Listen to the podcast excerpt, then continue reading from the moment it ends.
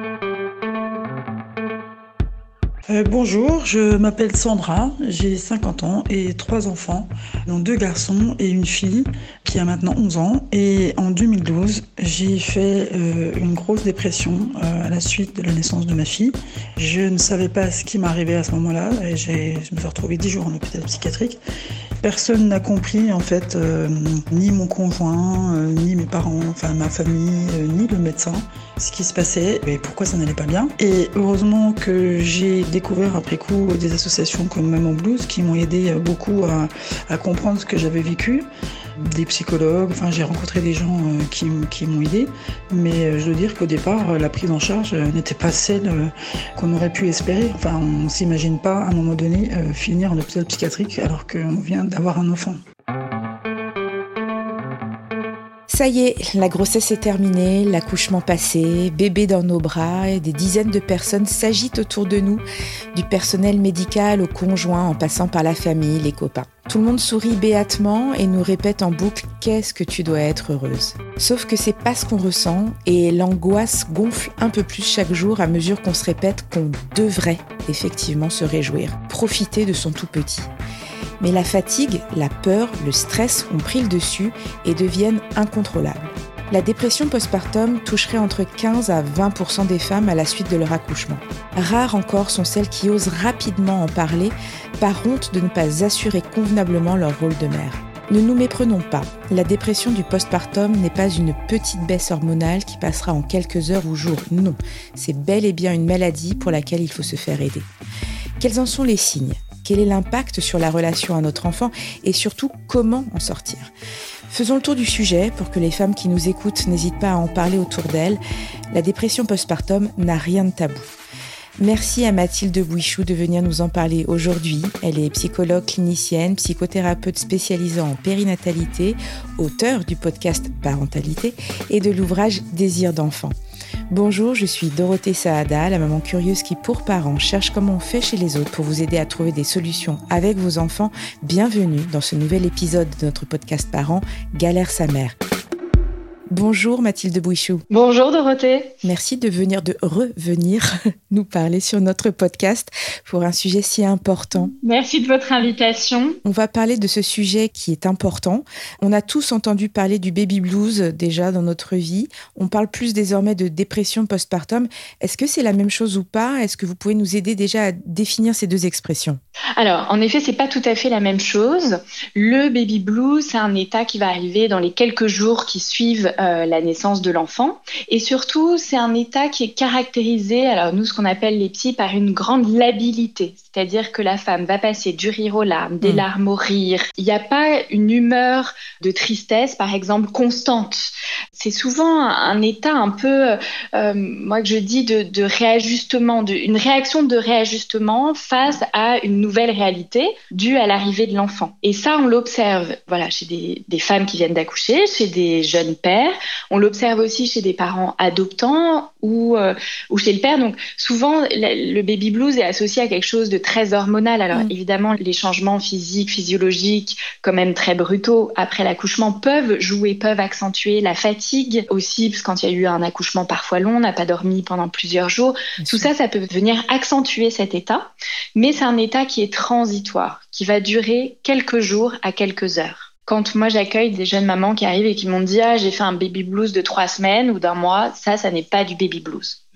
Le baby blues généralement au bout de quelques heures de sommeil, au bout de quelques jours on commence à trouver ses marques, mhm. ça disparaît. Voilà, c'est aussi quelque chose qu'on voit euh, beaucoup chez les jeunes pères. Voilà, je trouve c'est important de le dire. Alors que là, il n'y a pas de, il a pas de, de, problème hormonal chez les jeunes pères. Exactement. et, du coup, c'est pour ça que ça montre bien que ça n'est pas que un phénomène hormonal. Et on le voit aussi chez les parents adoptants où il n'y a pas cette euh, dimension-là. Et chez les jeunes pères, on va voir des pères qui sont un peu perdus, voilà, comme si déboussolés. Ils, n'ont ont plus trop de notions du temps, de l'espace. Euh, ils oublient des choses. voilà, c'est des choses assez courantes euh, qu'on peut, euh, qu'on peut observer. En tout cas, ce qui est important de retenir, c'est que c'est vraiment transitoire, euh, du sommeil, du repos, et les choses rentrent dans l'ordre.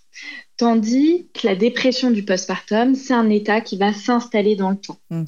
Alors, moi, il y a quelque chose qui me semble vraiment important de dire, c'est que bien souvent, il y a quand même des signes annonciateurs pendant la grossesse. Et ça, on en parle très très peu.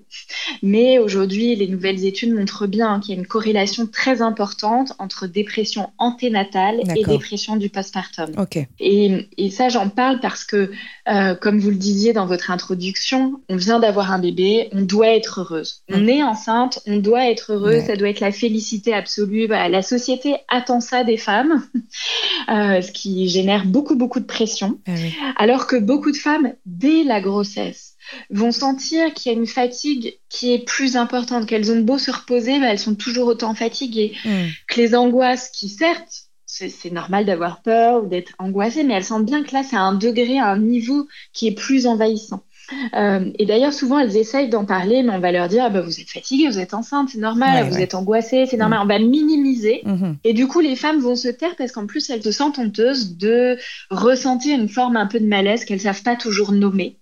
Et ça, ça peut être déjà des prémices de signes dépressifs et qui du coup vont s'accentuer dans le postpartum. Mais là, si on peut les entendre, les reconnaître, les prendre en charge, les accompagner dès la grossesse, évidemment, mm. ça va vraiment aider pour la suite. On peut anticiper cet état. Donc, il y, a certaines femmes, vous nous dites, qu'auraient un terrain finalement plus fertile à cet épisode dépressif alors, là, il y a différentes choses. On reparlera peut-être tout à l'heure de la question des facteurs de risque. On sait aujourd'hui qu'il y a un certain nombre de facteurs de risque, mais qui ne sont pas pour autant prédicteurs. C'est-à-dire qu'on peut avoir tous ces facteurs et que ça se passe très très bien. Et on voit aussi des femmes qui n'ont pas vraiment de facteurs de risque et qui vont s'effondrer dans le postpartum. Ah. En tout cas, bien souvent, moi, quand je remonte, quand les femmes viennent me consulter dans le postpartum et que je remonte sur comment s'est passée la grossesse, souvent, il y a déjà quand même des petits signes. Mais comme les consultations, même s'il y a beaucoup de consultations pendant la grossesse, les femmes sont très suivies, mais mm. c'est très médical. On parle peu de psychologiquement, émotionnellement de ce qui se passe. En tout cas, pas encore assez, euh, qu'il y a beaucoup de professionnels qui sont pas encore assez formés. les gynécologues vont rester très centrés sur euh, voilà l'examen euh, classique de la mm. grossesse. Sans les rendez-vous sont très courts aussi, donc pour qu'une femme puisse se livrer sur ce qu'elle vit intimement, qu'elle peut percevoir comme honteux, ben, il faut de la confiance, il faut du temps. Et ça, malheureusement, les, professionnels, c'est malgré eux, hein, parce que beaucoup aimeraient pouvoir avoir ce temps-là, mais dans la réalité, ils ne l'ont pas. Et donc, des femmes qui pourraient être comme ça euh, repérées dès la grossesse, qui ne le sont pas. Mais ça, on s'en rend compte dans le postpartum quand, euh, quand elles s'effondrent, quand ça va très mal. C'est quoi les symptômes qui doivent nous alerter justement pour déceler qu'on ne relève plus du, baby blues, mais que c'est de la dépression du postpartum? Déjà, quand la fatigue, elle s'installe et que malgré du repos, la fatigue est toujours très intense et d'ailleurs souvent la fatigue c'est vraiment un élément dépressogène. Nous tous, si on manque de sommeil, on va finir par être déprimé, voir des éléphants roses. C'est utilisé d'ailleurs comme un moyen de torture. Voilà, ça, ça, dit bien euh, euh, que c'est quelque chose qui est vraiment euh, essentiel et vital pour pouvoir fonctionner correctement. Et donc les mères qui vont pas bien, bien souvent elles ont du mal à trouver le sommeil. C'est-à-dire qu'elles vont être dans un état d'hypervigilance, mhm. qui vont faire qu'elles n'arrivent pas à s'abandonner et donc à s'endormir. Donc ça, c'est un des premiers signes, donc qui s'accompagne souvent de l'hypervigilance. On va avoir un sentiment d'incompétence, mhm. des autodépréciations, donc des femmes qui vont dire qu'elles se sentent nulles, surtout en lien avec leur rôle de mère. Donc on va avoir des, beaucoup d'angoisse qui parfois peuvent prendre la forme de phobie d'impulsion. Mhm. Donc les phobies d'impulsion, bien souvent, ce sont des flashs qui s'imposent aux parents. Certains pères hein, aussi peuvent vivre ça tous les parents ont des phobies d'impulsion, voilà, se voient à un moment donné euh, en donnant le bain à leur bébé, lâcher le bébé, euh, ou en voiture euh, se jeter contre un arbre. Mais chez la majorité des parents, c'est quelque chose qui va arriver une fois, deux fois et que le parent va réussir à gérer, à intégrer, à dépasser.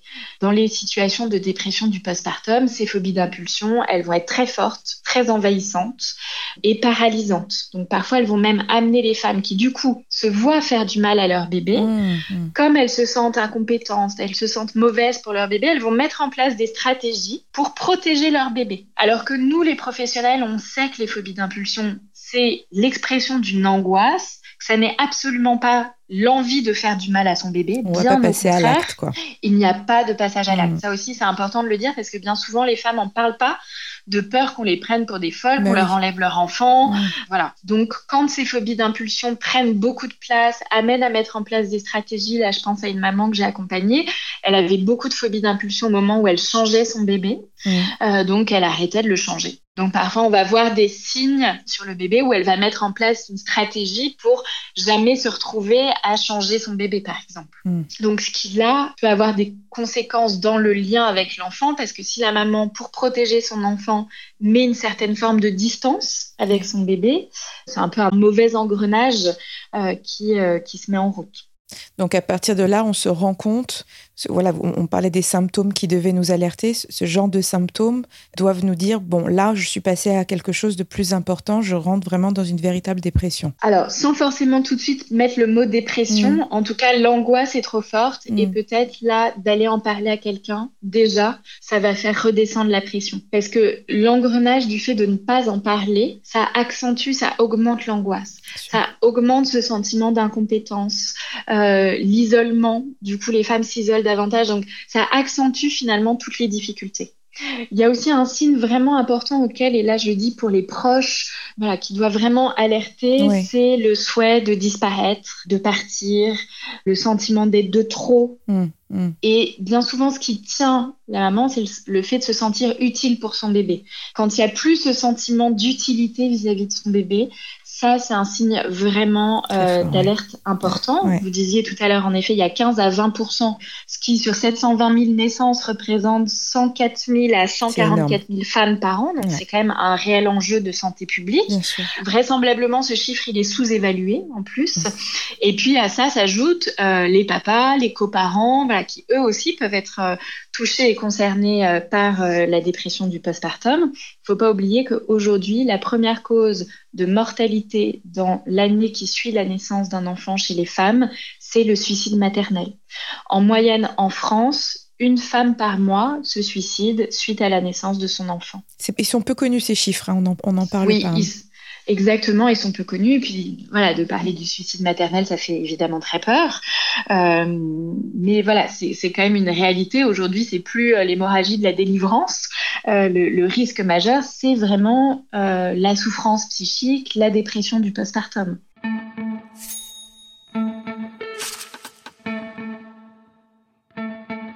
On parlait de, facteurs de, risque. Vous disiez tout à l'heure qu'il y a des facteurs de risque qui sont plus connus aujourd'hui. Vous avez évoqué euh, dépression anténatale.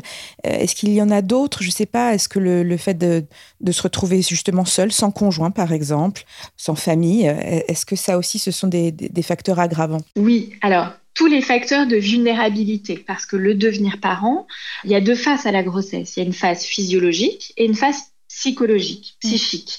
Ça, on n'en parle pas assez de cette face-là et c'est important que les mm. parents soient informés. Voilà, tout peut très bien se passer d'un point de vue médical, mais d'un point de vue psychique, bah, ça se passe pas tout à fait aussi euh, facilement. Voilà, que le moteur, d'une certaine manière, s'enraye. Voilà, c'est des choses qui arrivent.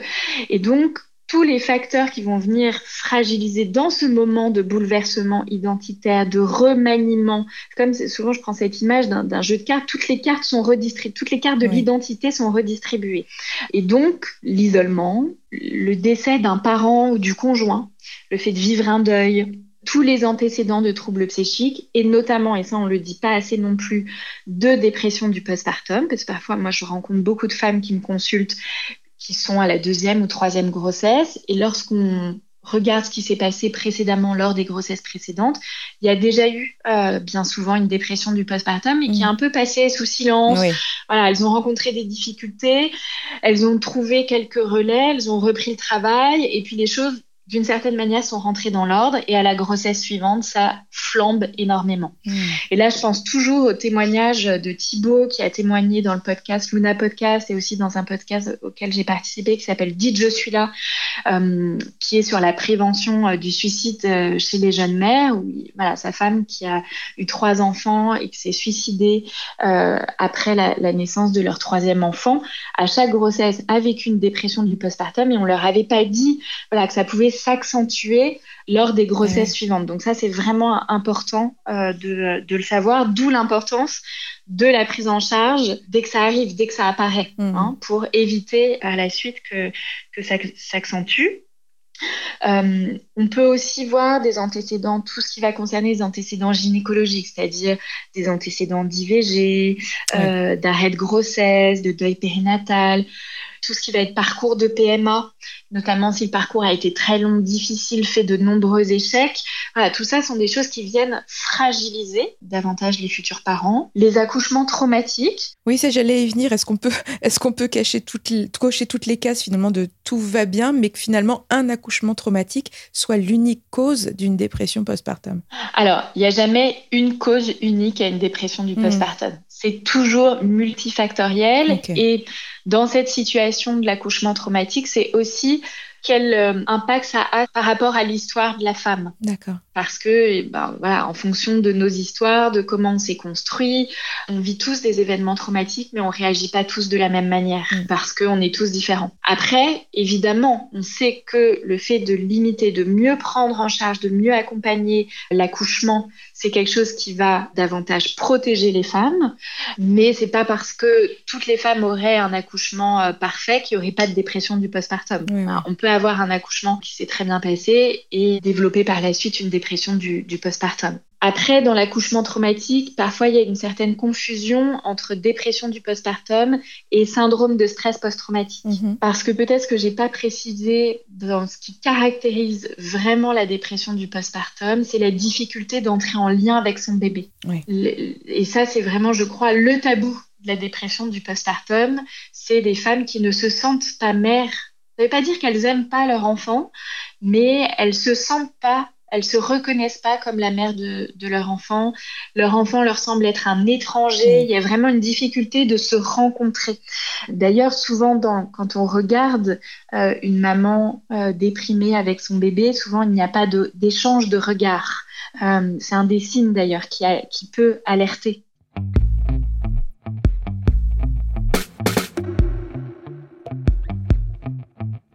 Qu'est-ce qui se passe du coup pour le bébé si, sa maman souffre de cela? Vous parlez, il n'y a, pas d'échange.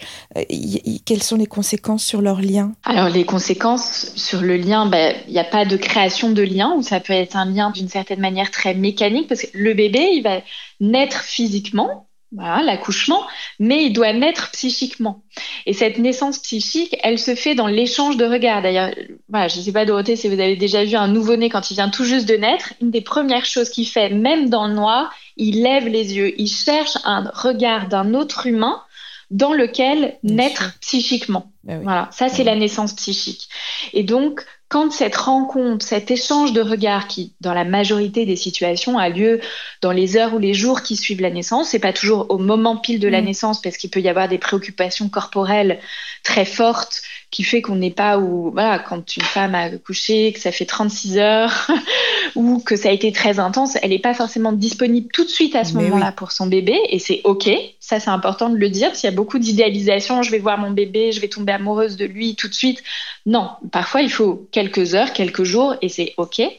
Mais il y a des femmes qui, même au bout de quelques heures ou quelques jours, qui ne rencontrent pas leur bébé, vraiment. Voilà, cet échange de regards, il n'a pas lieu, cette rencontre n'a pas lieu.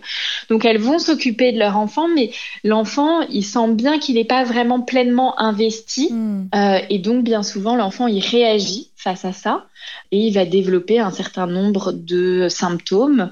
Euh, donc là, chez les bébés, on va voir soit des bébés qui se replient qui se taisent, qui pleurent pas, par exemple, quand ils, euh, pour exprimer leurs besoins, ou au contraire qui vont pleurer énormément pour alerter, pour parfois même essayer de réveiller leur mère. Ah, ce qui parfois ça peut mettre vraiment en difficulté la maman parce que un bébé qui pleure beaucoup, qui eh sollicite beaucoup, la maman qui déjà se sent incompétente, elle, va se sentir encore plus incompétente. Donc ça, ça peut être extrêmement douloureux à vivre pour les femmes. Souvent, les jeunes mères, elles, perçoivent hein, ces signes euh, chez leur bébé et c'est douloureux d'ailleurs de voir que leur enfant souffre. Euh, mais c'est quand même important, même s'il ne s'agit pas du tout de culpabiliser les jeunes mères, euh, voilà, de dire qu'en effet, ça a des conséquences sur le bébé, ça va laisser des empreintes. Et là, ce qui va être important, c'est toute la parole, tout le sens d'expliquer au bébé, de nommer, pour lui donner toutes les possibilités de pouvoir comprendre et intégrer ce que lui est en train de vivre. Mais ce qui est difficile, c'est que la femme elle-même ne comprend pas forcément ce qu'elle est en train de vivre. Très souvent, les femmes de cette dépression, elles en parlent bien plus tard, elles l'identifient bien plus tard. Mm. C'est dur d'avouer à son entourage ce qu'on est en train de vivre. Alors, bah, comment on s'en sort? Qui est-ce qui peut aider ces femmes concrètement? Juste, avant de répondre à votre question, Dorothée, je vais juste finir sur les signes chez le bébé. Euh, parce que ça, pour l'entourage, quand on voit une maman qui porte son bébé, qui nous donne, souvent, on peut, en tant qu'observateur, observateur bienveillant, euh, ressentir quelque chose de l'ordre du malaise euh, mm. ou avoir l'impression qu'il y a un défaut, ce qu'on appelle nous un défaut de portage, c'est-à-dire que le bébé est dans les bras de la maman, mais on a l'impression qu'il va tomber, qu'il va glisser. Ça sont des signes que psychiquement le bébé n'est pas porté, en tout cas qu'il y a une difficulté à ce niveau-là. Donc voilà, ça quand on voit des petites choses comme ça ou des difficultés euh, dans le fait de nourrir son bébé, euh, des allaitements au sein ou au biberon qui se passent pas bien, des bébés qui ont souvent beaucoup de somatisation, donc les mamans elles consultent généralement énormément le pédiatre. Voilà, toutes ces petites choses-là, c'est des choses qui doivent euh, aussi alerter l'entourage parce que les femmes, elles mettent une forme de masque euh, vous dites voilà, c'est bien plus tard qu'elles se rendent compte parce mm. qu'elles mettent une, elles endossent voilà leur rôle de mère comme un costume pour faire face, pour montrer aux autres qu'elles gèrent, pour se montrer à elles-mêmes aussi qu'elles gèrent. Il y a encore voilà cette idée, mais si je suis pas en lien avec mon bébé, si j'ai le sentiment de pas l'aimer, si je dis ça, on va on va me dire que je suis une mère monstrueuse, donc que je suis une mauvaise mère. Ah, c'est le cercle vicieux là, de toute façon quoi. Ah bah complètement. Alors que voilà, une femme peut être en très grande difficulté, très grande souffrance et être par ailleurs une très bonne mère, ça n'a rien à voir. Ou en tout cas, voilà, ce mot bonne ou mauvaise, j'aime pas trop. En tout cas, une mère suffisamment bonne pour son bébé. Mais parfois, elles ont peur qu'on leur enlève hein, leur bébé, donc elles disent rien.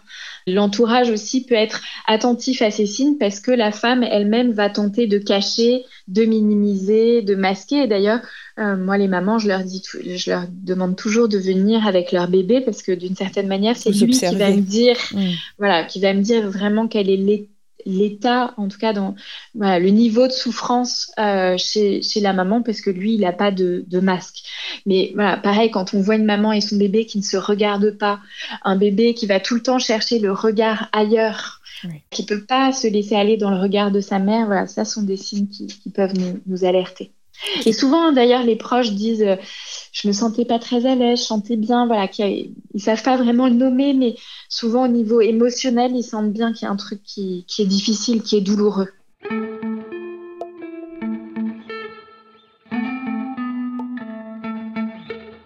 la première personne qu'il faut alerter, qu'on doit voir, c'est qui? C'est on, essaye de voir notre notre sage-femme, on rappelle l'hôpital, on on consulte une psy. La première étape, qu'est-ce qu'on fait? Alors, la première étape, c'est en tout cas de pouvoir nommer. Mm. Déjà auprès de son conjoint, auprès d'une amie, auprès d'un professionnel, peu importe, en tout cas de nommer auprès de quelqu'un qui va être en capacité de pouvoir accueillir euh, et qui va pas le minimiser.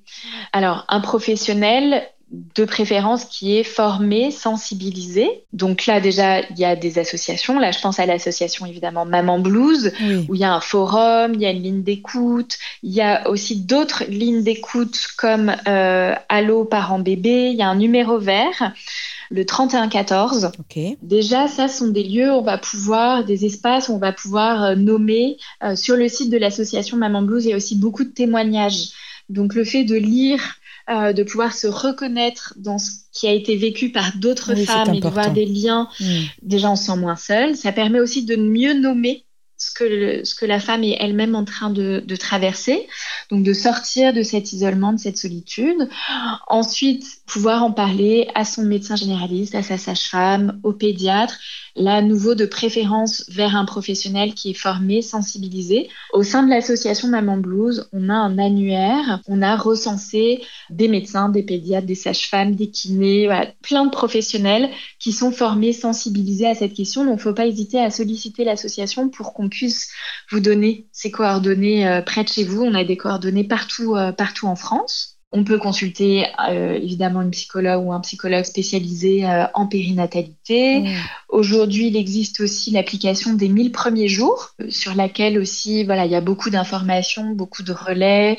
il y a une échelle qui s'appelle l'échelle d'Édimbourg, qui, qui, est un petit questionnaire qui permet aussi d'évaluer un peu le degré ou l'intensité. Alors, c'est pas parfait, mais en tout cas, ça permet de pouvoir un peu se situer, du coup, euh, se dire bon, est-ce que euh, de quoi un peu j'ai besoin? Ça permet un peu d'évaluer ça. Et quand voilà, la dépression est vraiment très intense, quand il y a des idées suicidaires ou cette envie, comme je vous disais, de partir, de disparaître, de se sentir inutile pour le bébé, bah, voilà, quand il y a vraiment quelque chose de l'ordre de l'urgence, il faut pas hésiter à aller aux urgences psy.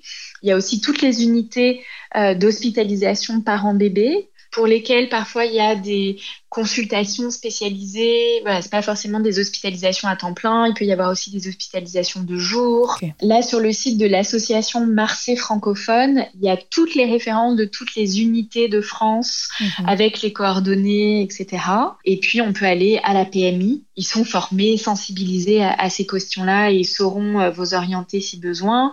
Il y a aussi tous les lieux d'accueil euh, parents-enfants. Donc là, faut regarder un peu euh, localement ce qui existe. Et puis, il y a de plus en plus hein, des CMP, donc des centres médico-psychologiques, dans lesquels il y a mm, mm. des euh, consultations spécialisées autour de la parentalité. Donc, il existe quand même de, plus en plus de choses. Donc, heureusement. Oui, oui, oui. Forcément, près de chez soi, on va quand même trouver quelque chose, mais en effet, sortir de l'isolement, déjà reconnaître et reconnaître qu'on n'est pas seul, que c'est pas non plus la fin du monde parce que on s'en sort. Voilà, euh, ça ne dit pas qu'on est un mauvais parent. Voilà, ça dit que là il se joue quelque chose dans ce remaniement identitaire qu'est le devenir parent. Euh, voilà, qu'il y a quelque chose bien souvent, hein, ça réactive quand même des choses de sa propre histoire, de sa propre histoire de naissance, des, des liens avec euh, ses parents. Voilà, on parlait tout à l'heure des facteurs de risque, le, fait d'avoir euh, des liens très conflictuels, difficiles, douloureux avec ses propres parents, c'est quelque chose qui va être parfois réactivé au moment où on devient parent, donc qui peut mettre en difficulté euh, à ce moment-là.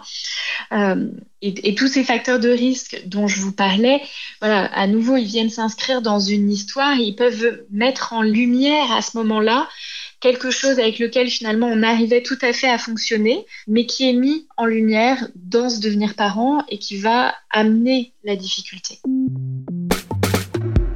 Étrangement, dans de nombreux pays du monde, cette, dépression, ils n'en parlent pas. Ils disent que ça n'existe pas. Est-ce que vous pensez que la femme française se retrouve euh, trop isolée en postpartum, contrairement aux, autres femmes ailleurs qui disent euh, vivre en communauté de femmes et, que ça les, aide, elles se sentent épaulées? Alors, quand même, moi je crois, euh, et l'histoire nous le montre bien, que depuis la nuit des temps, cette dimension de souffrance autour de la maternité, elle existe. On voit bien d'ailleurs dans ces, toutes les iconographies de Vierge à l'enfant, il y a quand même des représentations très mélancoliques, très, et ça depuis euh, l'Antiquité. On a des représentations douloureuses de la mmh. maternité. Mmh.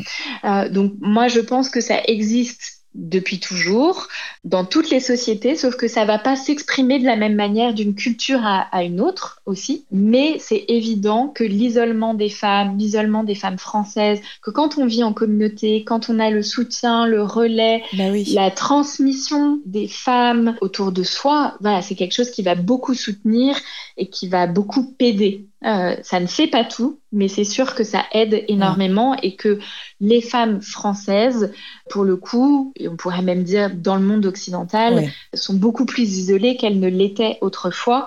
Et donc ça, ça engendre beaucoup de difficultés et de souffrances. Et puis aussi aujourd'hui, on attend des femmes qu'elles aient des enfants, qu'elles travaillent, qu'elles s'occupent bien de leur maison, qu'elles soient au top dans tous les domaines de leur vie. Oui, tout à fait. donc voilà, il y a une pression et aujourd'hui, il y a aussi une une très grande pression autour de la parentalité. Il faut être de bons parents, il faut exceller dans sa parentalité pour que les enfants euh, excellent euh, dans leur vie. Donc ça, ça met euh, aussi beaucoup de pression. Et puis, le fait que les femmes aussi, ce qui est merveilleux, hein, soient plus en maîtrise, en contrôle de leur vie, travaillent, fassent des études, etc. Évidemment, je ne remets absolument pas ça en question. Mais d'une certaine manière, cet hyper-contrôle, ça les met aussi en difficulté dans ce moment de vie qui nécessite une forme de lâcher prise, même oui, si ce mot est beaucoup galvaudé. mais oui, non, mais si, mais oui. Le, le, fait de la grossesse, l'accouchement, même physiologiquement, ça génère en tout cas, ça nécessite une forme de laisser aller, de lâcher prise, qui peut être très difficile. En tout cas, moi, c'est quelque chose vraiment que j'observe chez les femmes que j'accompagne, et donc, voilà, qui les mettent en difficulté aussi, beaucoup. Voilà. Parce que là, elles peuvent pas tout contrôler. pour terminer, on, parle de pression, on a parlé du fait de ne pas oser en parler, de l'image que nous avons, ces injonctions de notre société. Aujourd'hui, est-ce que vous pensez que ce, tabou autour de la mère défaillante, il commence à se lever? On voit beaucoup de célébrités et même des femmes hein, sur les réseaux qui osent parler aujourd'hui librement de, de leur dépression du postpartum. Est-ce qu'on arriverait enfin à voir le bout du tunnel Est-ce qu'on arriverait enfin à commencer à déculpabiliser un petit peu? Bah oui, oui, oui, je trouve qu'il y a énormément de choses qui bougent. C'est pour donner une, note d'espoir.